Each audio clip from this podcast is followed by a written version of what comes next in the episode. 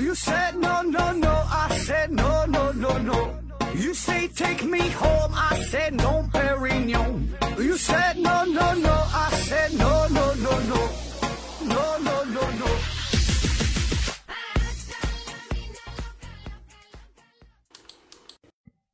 拼命探索，不计后果。欢迎您收听思考盒子。嗯、还是线上硬广啊。这个听咱们节目送奖品，奖品呢分别是由美人茶公司提供的五大箱子茶叶，还有一个呢是简言之公司提供的两个彩妆大礼包。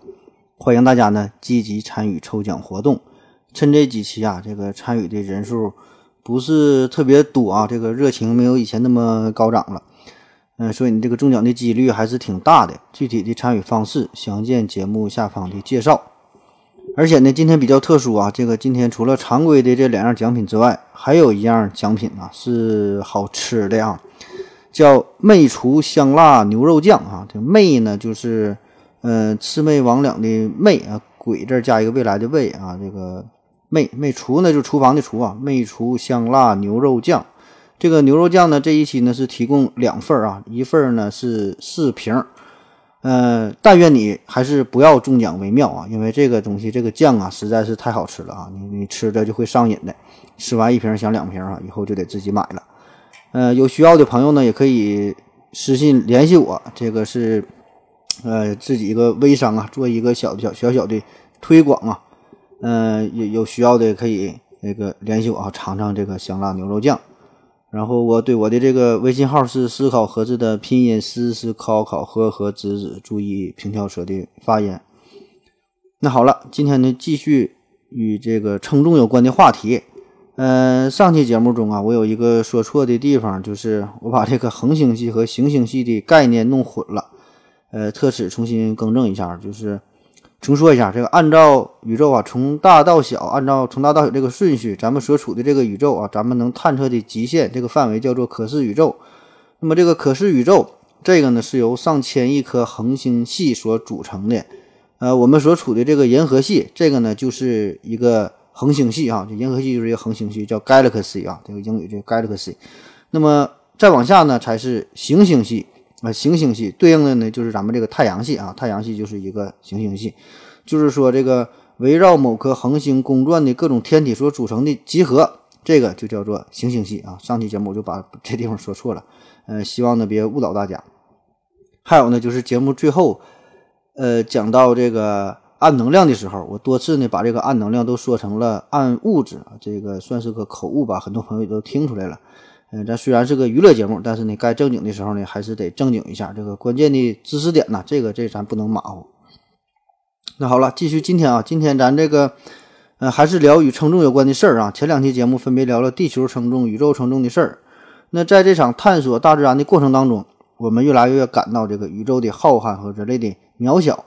在探索未知世界的过程当中呢，除了对于宇宙的好奇，同时呢，我们也十分关心人类自身的问题。呃，这个我是谁啊？我从哪来？我要到哪去？当然了，这个这三个终极之问啊，每个呢都能展开一下啊，都能谈上好几期。就比如说这个我要到哪去？那这个问题既包含了每一个人哈，作为一个个体来说，他到底要如何自己度过的一生哈？他要到哪去？他要怎么过？他的生命的终点是什么？他在追求什么？对吧？又设立了一个什么样的终极目标？这个呢，每个人不一样，每个人呢都会想过这个问题。那么自己设定的这个人生的目标又有什么意义呢？都会思考这个事儿。那同样呢，我要到哪去？这个问题呢，也是咱们全人类的要面对的一个问题。就是对于全体人类来说，我们全体人类要去向何方？咱们这个文明物种存在的意义又是什么？对吧？我们要驶向何处？一个文明的诞生是一场美丽的意外，还是说宇宙演化的一种必然结果？那么，一个文明的进程是否有一个确定的目标呢？我们终极进化的结果又是什么样的呢？对吧？这些呢，都可以看作是我要到哪去的问题。那从这个问题呢，还能引出一个呃终极的思索啊，就谁也逃不过去的事儿，就是死亡啊。那人死了之后，到底会发生啥呢？是人死如灯灭，一死百了，还是说真的会有灵魂的存在，可以上天堂、下地狱啊，或者是进入六道灵六道轮回，呃，再投胎转世哈？那我们都是向死而生，就是你从出生的这一刻起，就注定着必然要死亡哈，这个是一个谁也逃不过去的结局。可是死了之后，我们要往哪去呢？啊，费了半天劲儿哈，终于引出了今天的话题，就是这个灵魂的事儿。就到底有没有灵魂呢？我想啊，关于灵魂这个话题，自从人类诞生以来，就学会了思索之后哈，就开始对两件事着迷。一个呢，就是这个浩瀚神秘的宇宙哈；一个呢，就是我们的灵魂。那从古到今，全世界不同的领域、不同的国家、不同的这个文化和不同的种族，大家呢都会不约而同的意识到，人类在这个地球上，在这个所有生物当中哈，我们为什么这么特殊呢？啊，就是因为有这个灵魂。比如说，这个公元呃公元前五世纪，古希腊的哲学家叫做普罗泰戈拉，他呢曾经说过，人是万物的尺度。咱们的呃有有有一本古书啊，叫做《尚书泰誓》啊，这里边说过，为天地万物父母，为人万物之灵。就是说，这个世界呀是诞生我们的母体，但是呢，这个世界又只有人类是有灵魂的。就为啥人这么厉害啊？在这个这么多动物当中这么厉害、这么能耐、这么出色啊？就是因为我们拥有灵魂呗。这个灵魂哈，既是人类智慧和情感的一个这个源泉啊，也是人类洞察和感知。大自然的一个路径，更是人类生与死两个不同世界连接的一个桥梁。而且呢，据这个呃人类学家研究发现，哈，在距今三万到五万年前的古人类当中，就已经有了灵魂的这个概念。而且你，会还认为哈，这个人死了之后，这个这个灵魂呐，会一直存在着。那尽管按咱们现在这个绝大多数的主流的这个科学家。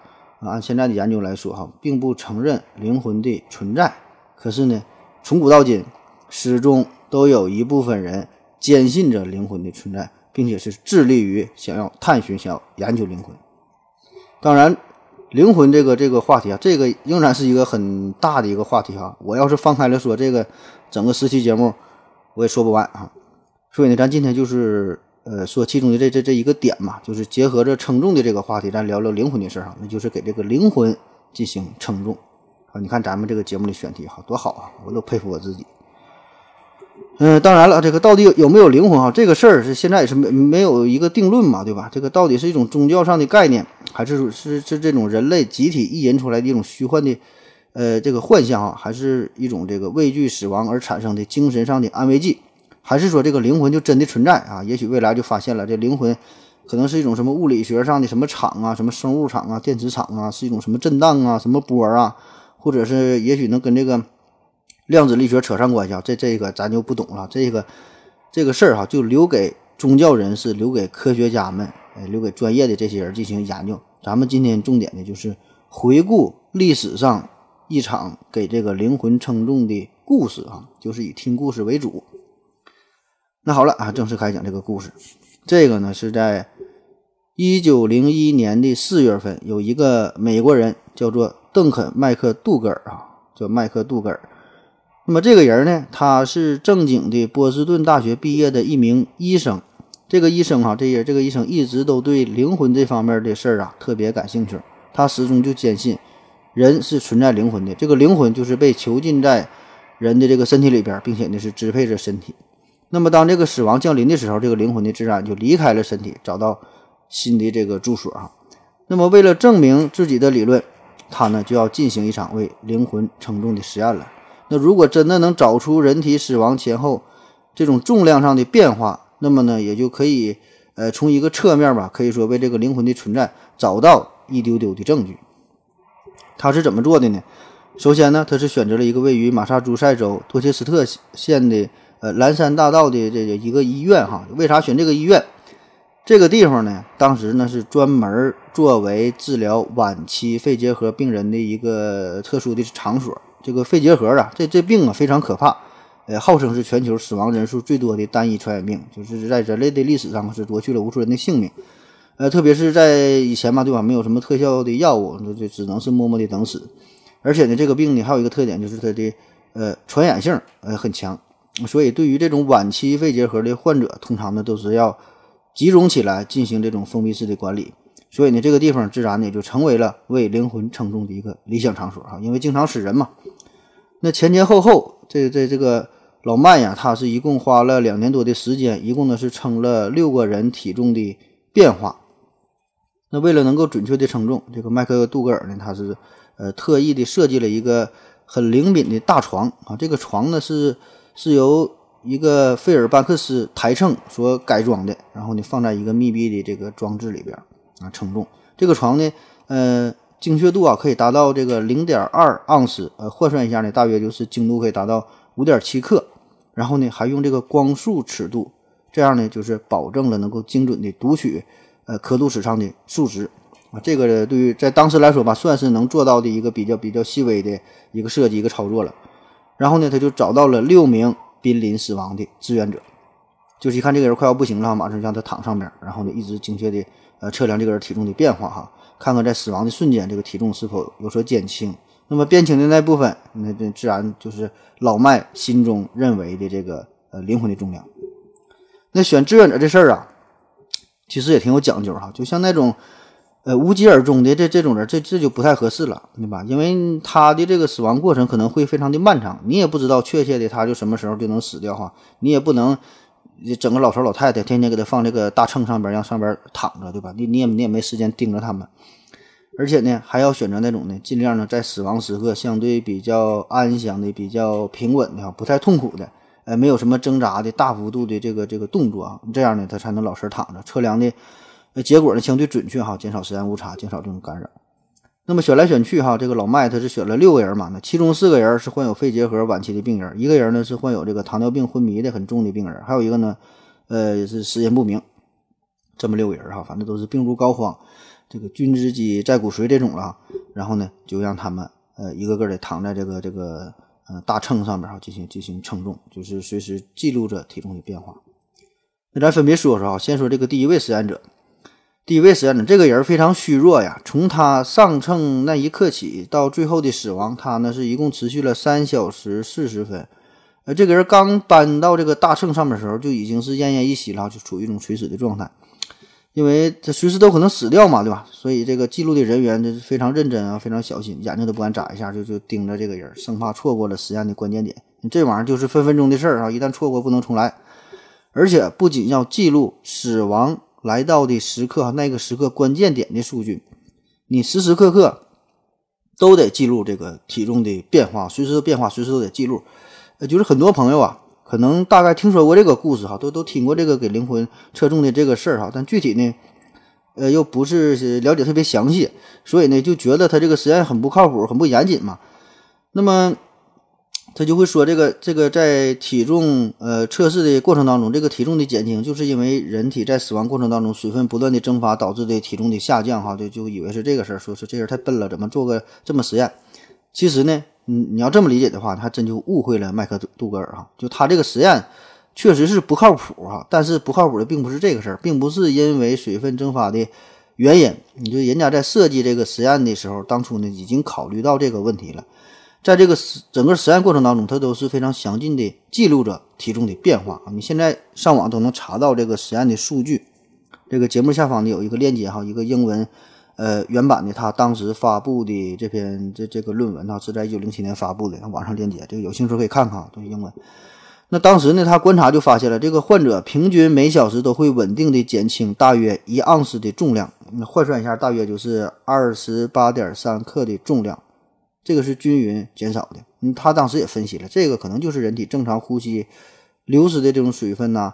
汗液蒸发的这种水分呐，对吧？就是你能想到的这个事儿，那作为一名专业的医生来说，人家保证能想到哈，这么点专业的这个实验的常识，那人家还是具备的。那好了，说这第一例病人哈，那么经过了这个三小时四十分漫长的等待啊，这一个关键时刻终于就到来了，一个生命的终结啊，这个读数盘上的光束猛然就晃了一下，呃，下降到下降到了一个位置，然后静静的就定格在那里啊，再也不动了。那么仔细一看，这个读数哈显示出来了，损失的重量大约是四分之三盎司，换算一下，大约就是二十一克。注意啊，这个下降和之前说的这个均匀的下降还真就不一样哈。这个这个下降就是瞬间的大幅度的一个呃下降，之前是每小时下降一盎司嘛，这是平稳的下降，就不一样。所以呢，这个麦克杜格尔就推测了哈，这个下降哈，这就不是正常的代谢的这种衰减了，不是水分的蒸杀了哈，老麦是。欣喜若狂哈，这个正是自己苦苦追求的灵魂的重量哈，就是这二十一克。好了，咱们先休息一会儿。我要跟正南去尿尿，你要不要一起去啊？我也要去。哎，风姐，我要跟正南、阿呆一起去尿尿，你要不要一起去啊？好了，喝了口水回来，咱们继续聊啊。那刚才说完了啊，称了第一个灵魂的重量是二十一克啊，这个老麦是非常开心。但是呢，这个事儿啊，还真就不能开心的太早了，因为呢，这个仅是第一例实验嘛，对吧？科学实验那是讲究重复性的，你这个单一的案例呢，并不能给出一个让人信服的结论，对吧？后来这就还有五个呢，对吧？慢慢称。可是呢，遗憾的是啊，剩下的这些实验者里边，呃，这些都是相当不争气。再也没能重复出二十一克的结果，而且呢，各个实验呃都是表现出了完全不一致的情况啊。因为这五个呃这五实验都没咋成功嘛，所以咱就简单的说一下。这个第二位实验者呢，在这个实验当中呢，呃，先是发现突然下降了半盎司的重量，几分钟以后呢，这个身体呢又是又重新下降了，又下降了这个一盎司的呃重量。但是呢，遗憾的是呢，并没有记录到他具体的死亡时刻啊，所以这个实验结果呢就就废了哈，不能用了。第三位实验者呢和这个前一位呢差不多，在这个死亡的瞬间呢，重量呢下降了一点五盎司，随后几分钟呢又下降了一盎司，这个数值啊就出现了多次的突变。那按照这个麦克杜格尔的解释呢，他就说了，这个死的时候呢，这个灵魂呐可能是先走了一部分哈，没全走，还剩下点啊，有有点舍不得。然后过了十多分钟嘛，才默默的、默默的离开哈，所以呢，才是出现了两次下降的情况。然后第四位这个实验者在这个死亡的时候呢，这个工作人员呢还没来得及把这个秤给调好，死的太快了哈，没等记录呢，就就就死了，所以这个数据呢也不能用。第五位实验者呢是这个死亡的瞬间呢，体重是变化了零点三七五盎司，但是把这个尸体就是搬走之后。这个数值呢，仍然是很诡异，仍然是保留在这个下降零点三七五盎司的这个数值上啊，而而且是保留了十五分钟，很诡异哈，估计是这个秤啊不太准。那第六位实验者呢，也是死的太太快了，刚放上去五分钟哈，没到五分钟就死了，没能来得及调整好这个秤，实验也失败了。所以这个总体来说呀，在这六次的测试当中啊，两次数据没能及时记录，另外三次呢是有着明显的误差。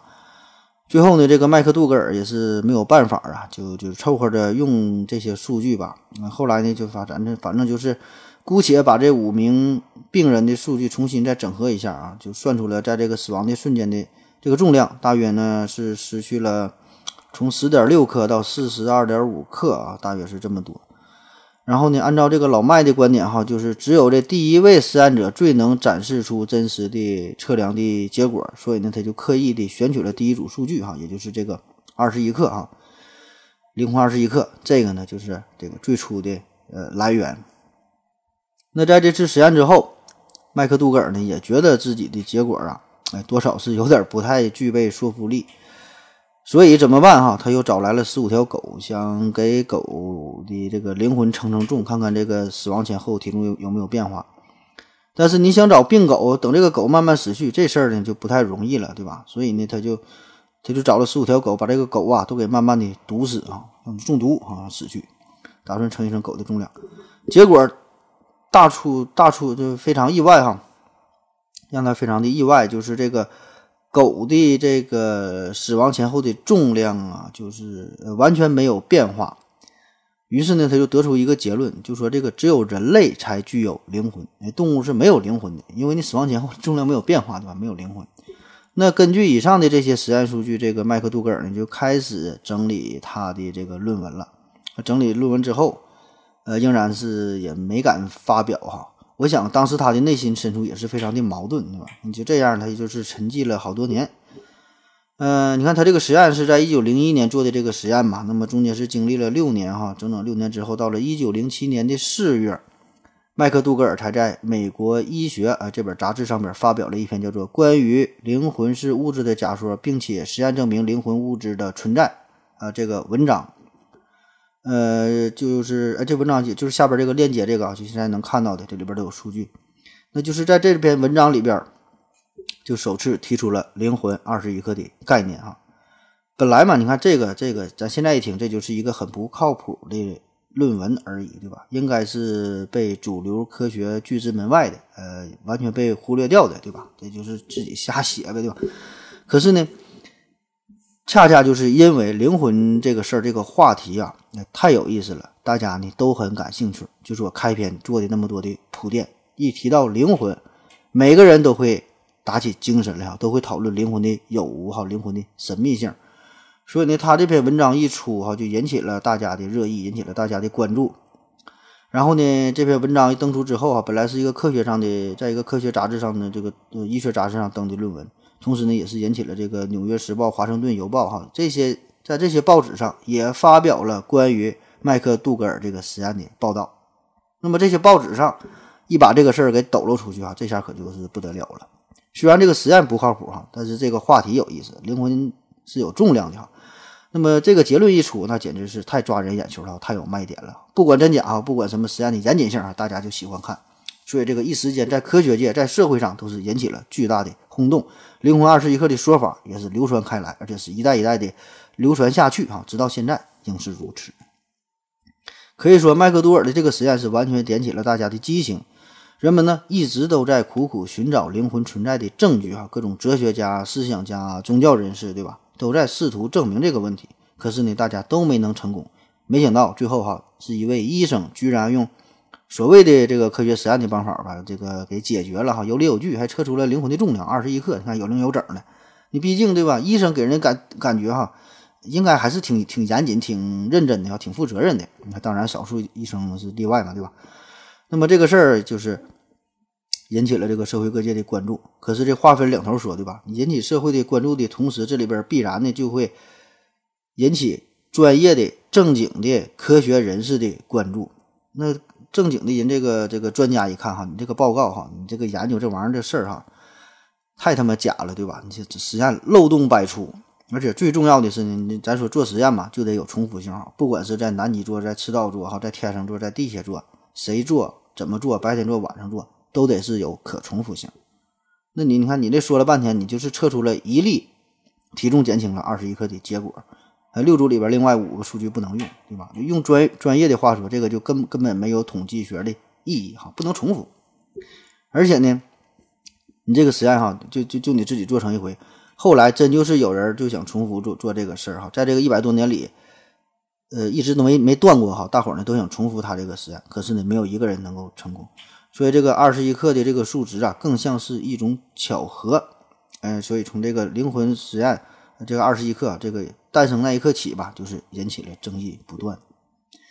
而且另外，它这个实验的设计哈，整个这个实验的过程，这个精确度那是否足够精准，这个呢也是很值得怀疑的。是不是本身测量你就你就有误差，对吧？你看咱之前介绍了，它这个秤，呃，精确度可以达到零点二盎司啊，这个精度在当时来说还算是不错。但是对于灵魂，这么高端、这么细微的研究，那显然这个这个精度那就不够了。再有就是对于你这种死亡的定义，哈，死亡精准时间的测定，这个关键点，对吧？这个你你你怎么能测准？咱之前专门有一期节目讲叫定义死亡嘛，对吧？你是脑死亡，是心脏死亡，心心脏不跳了，是呼吸停止了，你怎么判断一个人死啊，对吧？这个你都很难。而且呢，就以当时的。条件来说，对吧？你这些数据基本呢都是凭眼睛来看，所以呢，所以你这个很难让人信服啊。那退一万步讲哈，就算是上述这些数据都没有问题，真的就是在测量前后很很很精准，这个就是减轻了二十一克，也不能说明灵魂的存在，因为这个人的死亡嘛，这个就是一个动态的过程啊。除了前面说的分分秒秒都有这个汗液呀，这个呼吸出的气体的这个这个蒸发、重量的减轻。呃，也会伴随着一些我们还不知道的一些身体上的变化，比如说后来呢，就有一个美国的医学教授叫做奥古斯都·克拉克，哈，克拉克，他呢就是进一步的分析的分析了这个实验的前前后后，哈，就提出了呃他的一些观点，哈，很有说服力啊。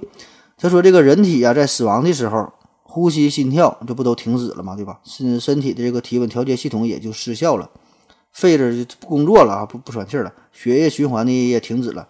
那么把这些事儿综合在一起来说，也就失去了一部分这个血液冷却的作用，血液不能冷却了。那么这个时候就会导致一个瞬间的体温这种突然的升高，对吧？不能冷却了就体温高呗。那么就是这个瞬间的增高，瞬间的体温的升高，就会导致液体从体内渗出增多，快速的蒸发，也就造成了体重的呃骤然下降这种表现。那同时呢，这也就解释了为啥汪星人，嗯，他的这个死亡的时候，身体这个体重没有变化的这个问题，因为这个狗啊，它没有汗腺，对吧？只能靠舌头散热，所以它死不死都一样哈，体重呢都是这么多。那么这个理论呢，是后来被呃科科学界普遍所接受啊。当然，后续的研究还有哈，还是从不同的角度都是呃分析了这个事儿。那在这个麦克杜格尔这个灵魂二十一克的理论提出不久之后，哈，呃，英国很多的医院也展开了关于濒死的这个病人他的这个灵魂出现的一些研究，嗯，就想都想复制这个老麦的这个神话嘛，对吧？除了这个称重量，哈，大伙儿呢还想还想这个从其他方面啊研究灵魂这个事儿，比如说有这个研究人员呢就采访过那些所谓的在这个鬼门关呐曾经走过一遭的病人。啥叫在鬼门关走过一遭？就是有一些人儿，呃，基本的被宣判死亡了哈，感觉这个呼吸停止了，心脏不跳了，这人快要不行了，然后经过抢救，这个人呢就死而复生，就调查他们在这个濒临死亡的这个过程当中哈，有没有特殊的感觉，有没有灵魂出窍的感觉？然后呢，还有一些医院呢做了一些更奇葩的实验，就是在这个手术灯啊，手术灯的上边，手术灯的后方呗，相当于对吧？在这个地方呢放了一些。呃，物品放了一些图片，写了一些字儿，然后就问这些所谓的起死回生的病人们，就是如果你真的有灵魂的话，对吧？真的这个灵魂从身体飞出去的话，那么呢，就可以在这个手术室的上空进行徘徊，就能看到医生们在抢救的整个的过程，就能看到手术灯上边的物品，呃，图片，呃，这个这个写的这这些词语，对吧？可是呢，迄今为止哈，还没有一个病人能够正确的说出手术灯后边到底。呃，放了啥，写了啥，画了啥，哈，这都是一顿瞎猜。上述这些专业人士的介入啊，这种种种的质疑声，那以及呢相对正确的科学上的解释，那么这些对于麦克杜格尔来说呢，无疑都是非常沉重的打击。打击归打击，那这人呢就是不死心啊，一直坚信灵魂的存在啊，一定要找到灵魂，并且呢是不断完善自己的理论。按照他的这个观点嘛，这个灵魂呢，那是比空气还要轻嘛，所以死了之后呢，会往上飘，最后呢是漂浮到大气层当中。呃，估计这个全球变暖可能就和这个大气里边灵魂物质的堆积越来越多呀就有关。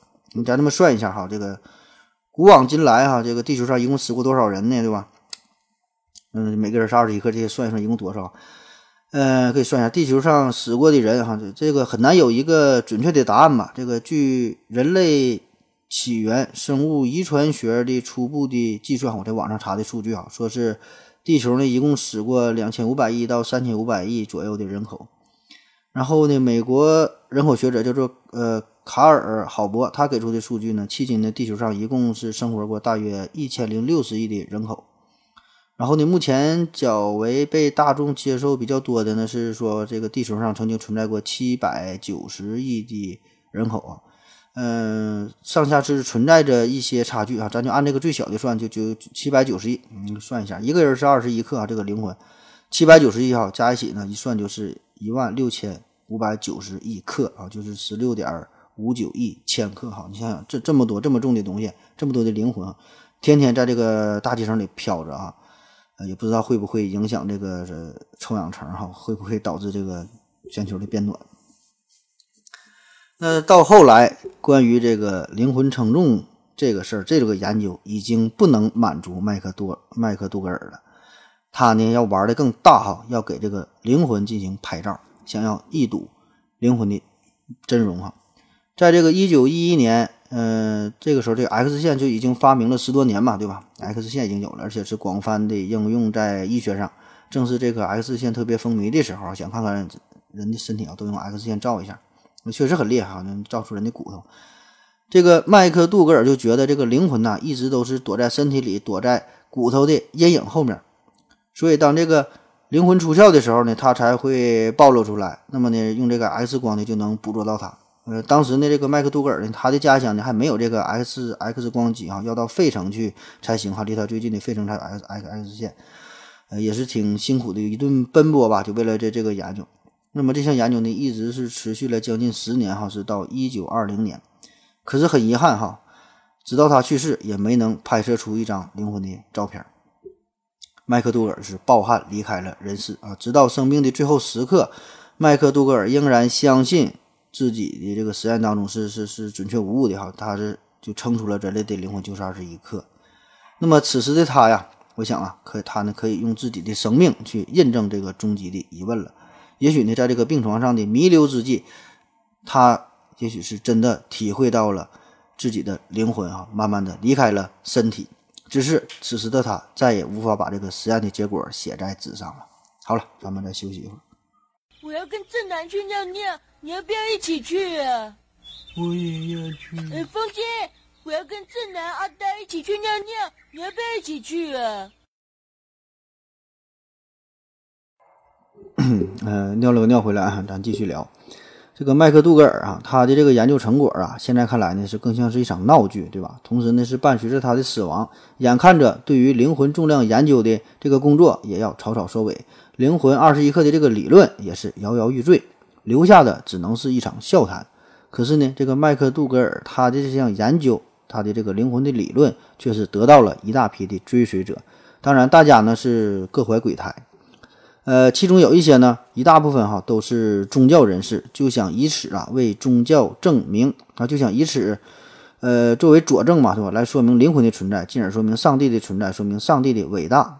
但是你个人感觉哈，这种人呢，这这这个不是真正的宗教的教徒啊，这种人就是脑残呐，这种人就是。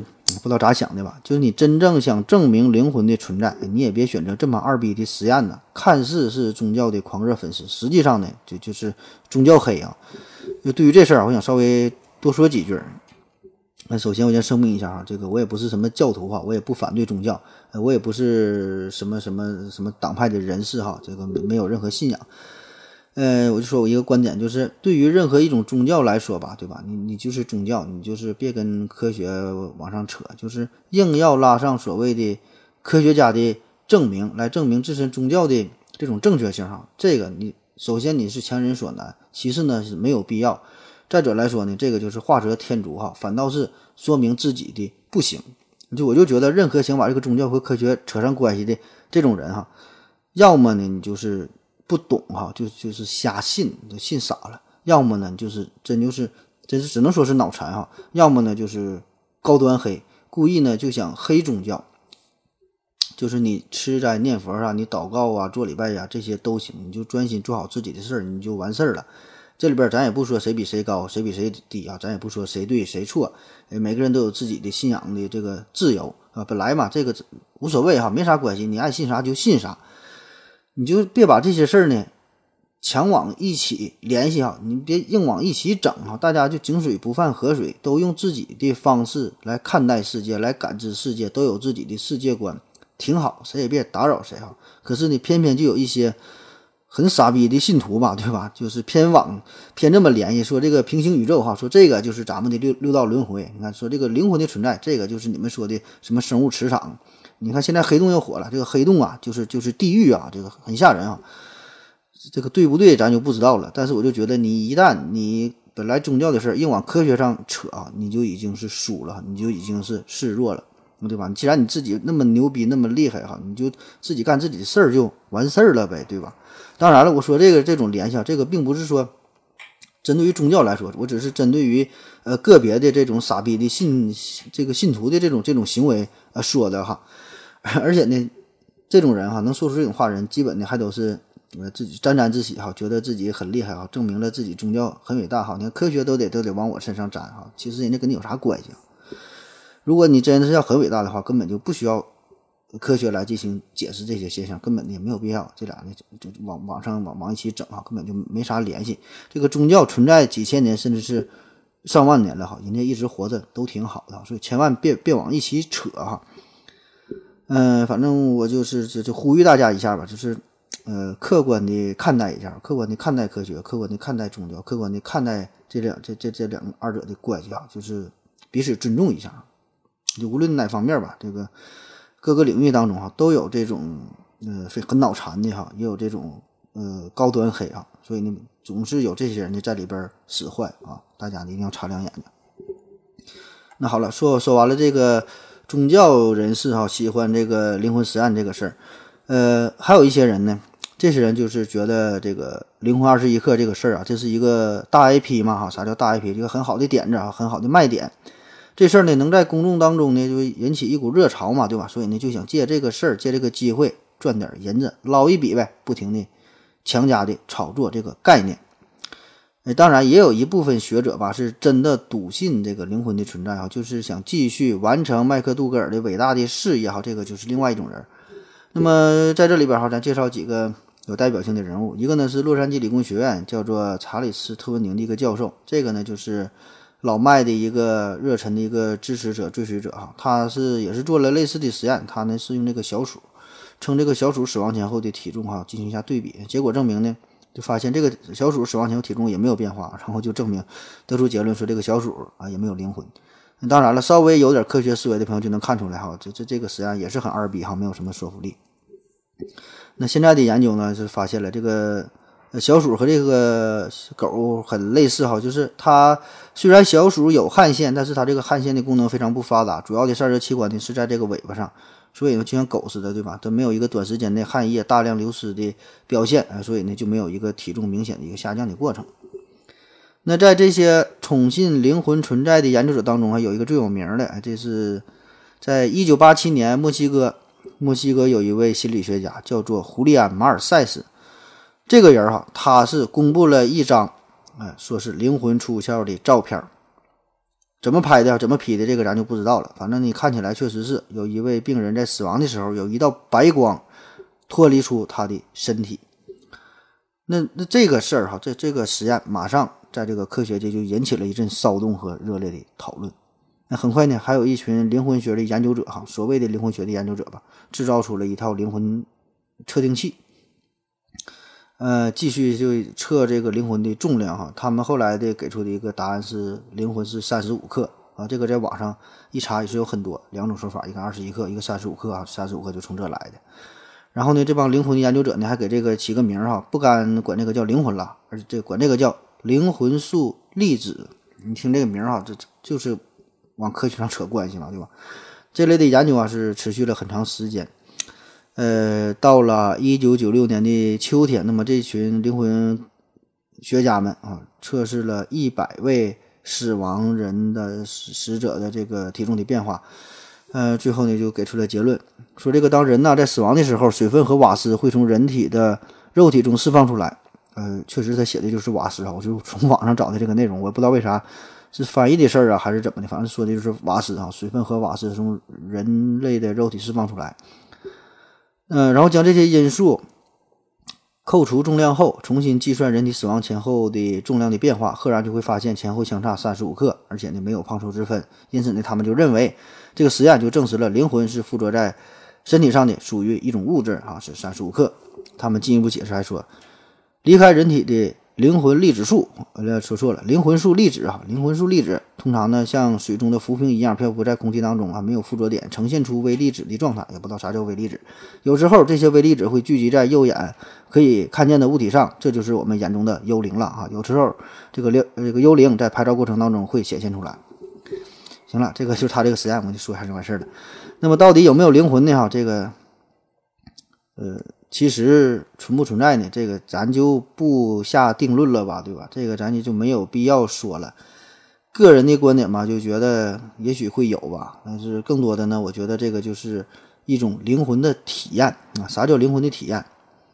就是我们种种的感觉都是由大脑所产生的嘛。那我们的这个大脑产生的体验其实是很不靠谱的，所以在某些情况之下，就会让我们的大脑体验到灵魂的存在。那在这里边呢，再说一个非常有名的例子，这是在上世纪八十年代，加拿大的一位神经学家叫做迈克尔·波辛格，他呢是设计了一个实验哈，目的呢就想验证灵魂出窍这种体验。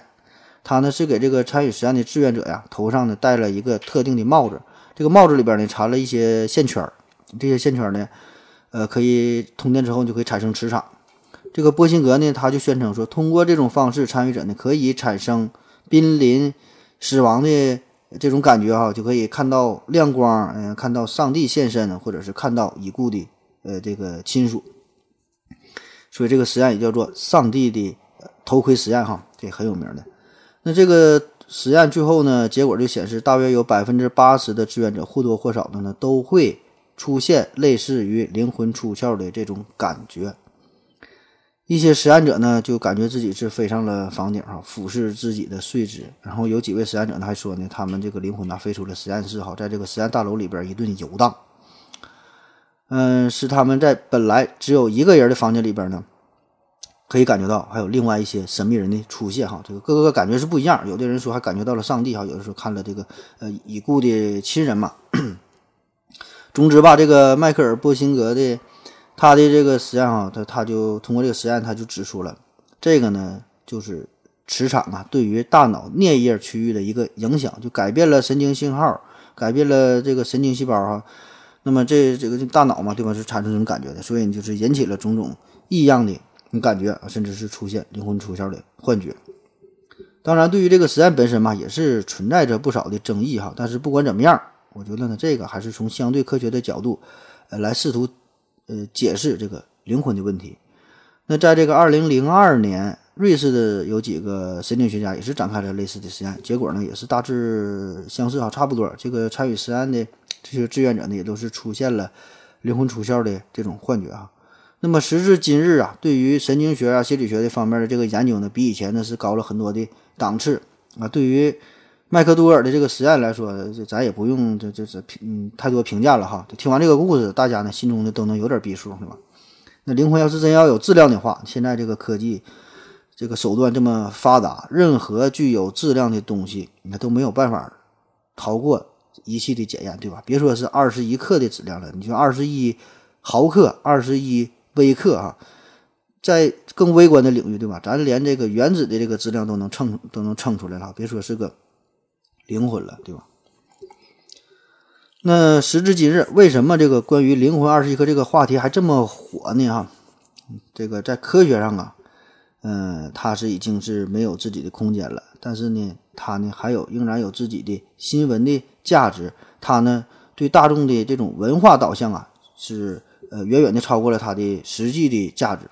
现在有一句话嘛，就很流行，说就好看的皮囊呃千篇一律啊，有趣的灵魂是万里挑一。确实啊，现在你看这个各种网络上的小视频呐，这这越来越火啊，就各种照片啊，美颜呐，PS 技术越来越越高潮，越来越多。呃，你看不论是不论是网络上还是现实当中，感觉美女呢也是。确实越来越多啊，穿的越来越会穿，越来越会打扮，越来越会化妆。哎，但是呢，感觉大家美的都挺相似的。那些明星也是，现在也是傻傻分不清楚啊，都是大眼睛、锥子眼啊，都是蛇精似的。那面对这种情况，难免呢就会让家大家呢产生审美疲劳哈。所以呢，我们现在不仅仅是要追求这个好看的皮囊了，现在呢也开始追求有趣的灵魂了。这个有趣的灵魂，哎，显得更加的宝贵。就是能真正的这种沉淀下来哈，做一些有内涵、有质量的东西，对吧？这个是大伙追求的。当然，这种东西很少，哎，做的人少，追捧的人也很少啊。就像咱们这个节目一样，对吧？大家呢都很忙碌，都很浮躁嘛，每天都瞎鸡巴忙，不知道在干啥。所以在这种情况之下，更多的人，对吧？更愿意去相信啊有灵魂的存在，更愿意相信灵魂是二十一克，对吧？那有了灵魂，我们才能觉得自己的。人生有意义，自己活着有意义，自己的生活有意义哈，自己才有所追求。当然，这里边说的这个灵魂，实际上和麦克杜尔说的跟灵魂称重的真正的这个灵魂是有着本质上的差别哈，对吧？可是呢，我们已经不愿意把这个概念分的太清楚了。那我们呢，就是喜欢这种美丽的谎言啊，因为现实太过残酷，我们时常是甘愿活在自己编织的一个幻境当中。大家呢都不愿打碎这个美梦。在科学范畴之内，麦克杜格尔的实验显然是无法立足。但是在民间，这个呢，正是大家最喜欢的茶余饭后的谈资啊，谁都能逼上两句。人类灵魂重达二十一克，哈，这个结论很符合大众的胃口，广泛的流传。而二十一克这个数字呢，也渐渐的就成为了一种被调侃的一个很文艺的、一个很浪漫的、一个很有逼格的数值。然后也是出现了不少同名的电影啊，呃，比如说美国有一个很有名的电影叫就就叫二十一克哈，是讨论苦难呐、生命啊、爱情啊、与救赎啊这个这个故事啊很火，还有以这种灵魂二十一克为主题的小说啊，各种文艺作品都有。所以借着文艺的这股这股风，呃，也让更多人就是知道了灵魂二十一克这个事儿。而且呢，很多可能科学素养相对比较低的朋友吧，可能就是误会了，以为这个灵魂真的就他妈是二十一克。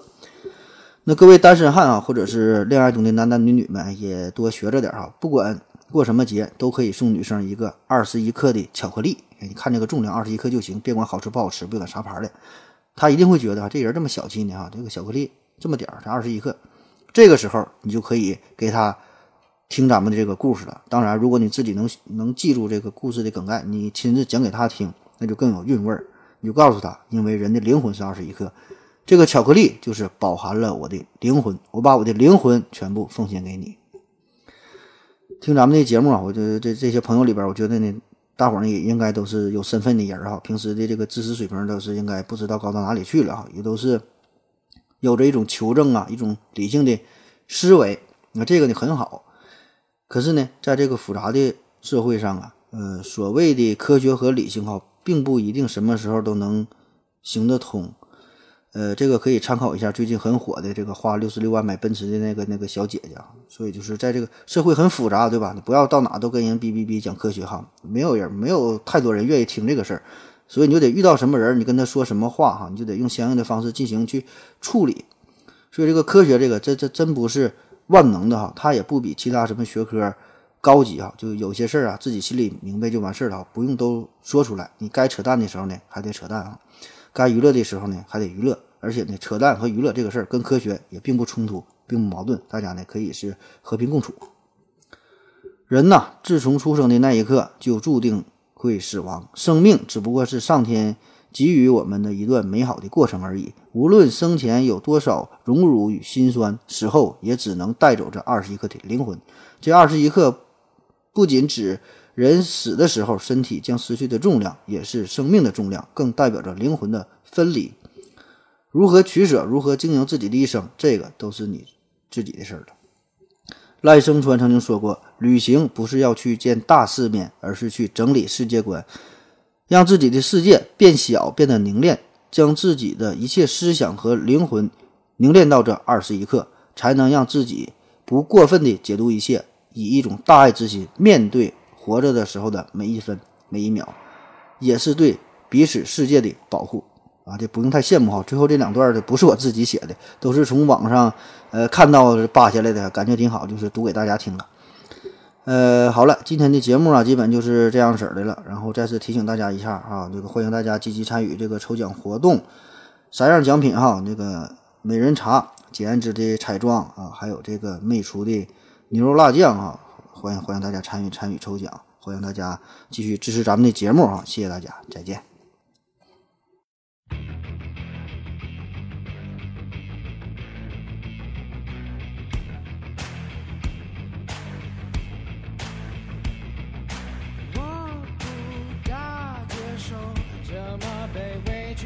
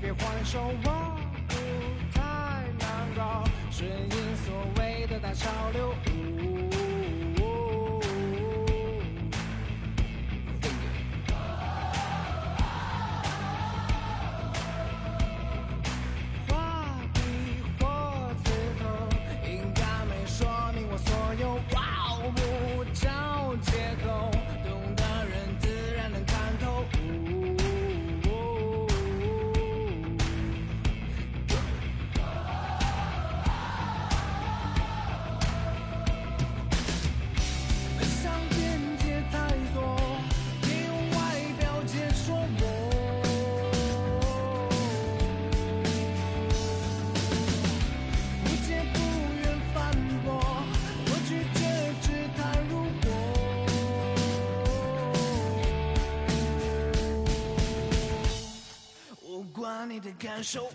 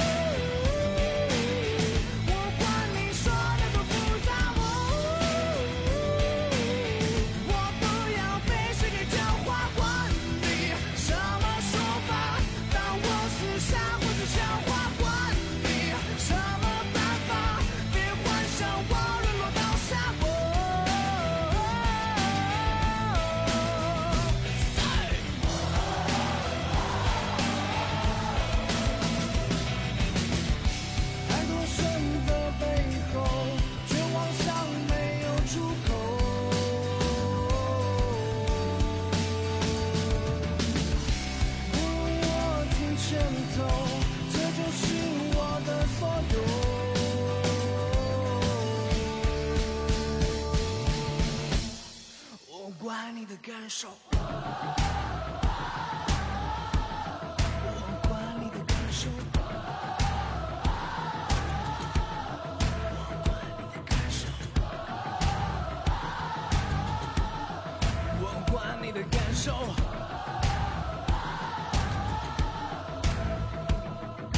管你多怪罪，你没资格评头论足。管你自你的意见我真不在乎。Go。